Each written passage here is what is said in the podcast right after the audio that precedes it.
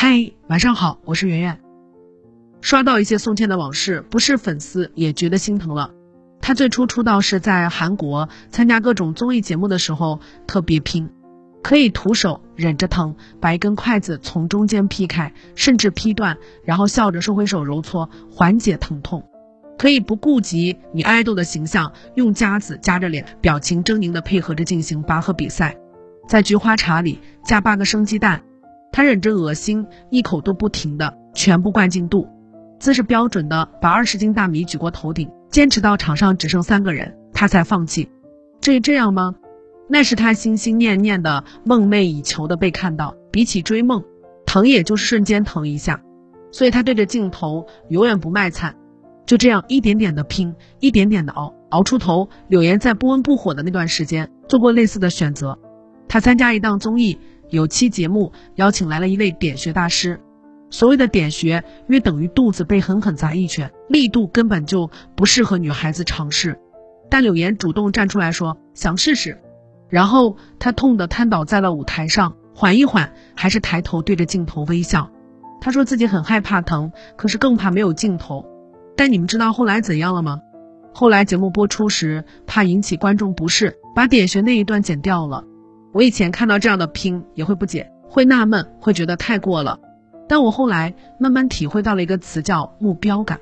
有些事在外人眼中是不可思议，但在目标明确的人心里是拼尽全力。柳岩很坦然地承认了自己就是个机会主义者，机会来了会不惜一切代价去抓住。那些考研成功上岸的人都做了什么？我看那个妹子战线不长，但猛烈的增加炮火，跟自己死磕了七十一天，脑子里面没东西就添东西，背书、刷网课、做真题，学不明白就熬夜多看。那段时间喝光了三箱的咖啡，经常凌晨两点才睡。如果当天单词没有背完，就会在五六点起床背单词。为了不让爸妈担心，起床也不敢开灯，打着一个小手电，猫在被窝里背。外出娱乐就更别提了。考完试的那天，他抬头看天，都觉得好陌生。原来天这么蓝，叶子这么好看。很多同事都嘲笑他专接本的人，工作都是爸妈帮着找的，能考上我家狗都能去上学了。然而，所有的否定都成为了他的动力。焦虑吗？肯定的，但是不想快三十岁了还被人瞧不起。而且他非常清楚，自己考这个研不是跟风，不是盲目。是已经想好了将来的路，就这么经历了死亡七十一天，他以专业第一名的成绩被录取。想起来衡水中学备受争议的日程表：六点起床做早操，七点晨读，好多人困就站着；八点上课，十二点吃午饭，大家默契的在排队买饭的间隙看书背单词；十七点学校工作人员开始感应习题，十九点学生们自主复盘，二十二点回宿舍。去教室是用跑的，就连上厕所都要掐着时间来，这样分秒必争的日子，学生们顶着压力过三年。有人统计，他们每天要学习至少十四个小时，每个月只放一天假，每年寒暑假不超过两周。在衡中三年，有一百多次周测，四十八次大型考试，平均每年要做两万多张卷子，就靠这些堆出了很多名校的录取通知书。觉得苦吗？我觉得不是苦。心有所向，于是逼着自己自律，进而像罗斯福说的那样，靠着自律这一品质，在碌碌无为的平庸之辈中脱颖而出。这已经是普通人能走的最好的捷径了。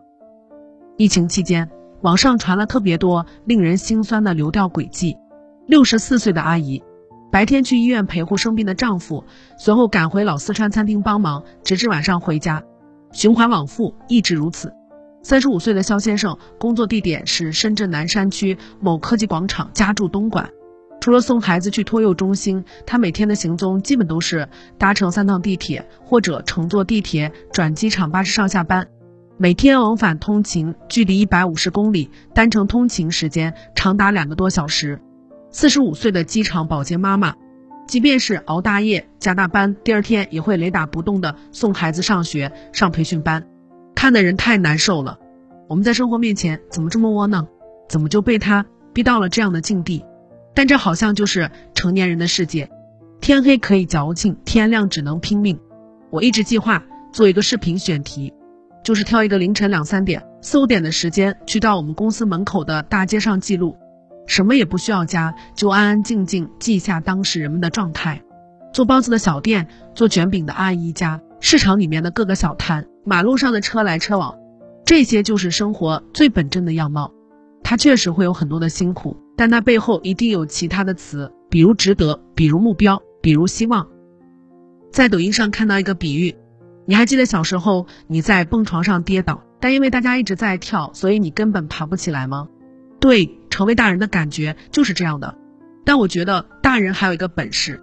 大人不会永远爬不起来。你处于低谷的时候，因为别人感到焦虑的时候，被生活裹挟着往前走的时候，会觉得整个人特别被动无力。但如果你的目标非常清楚，知道自己在做什么，知道你究竟为谁辛苦为谁甜，你会有自己的节奏。世界会为那些有目标并且为之全力以赴的人让路。大家不都是一边沮丧崩溃，一边努力吗？晚安。更多文章可以关注我们的公号“逆流而上”，刘就是刘媛媛的刘。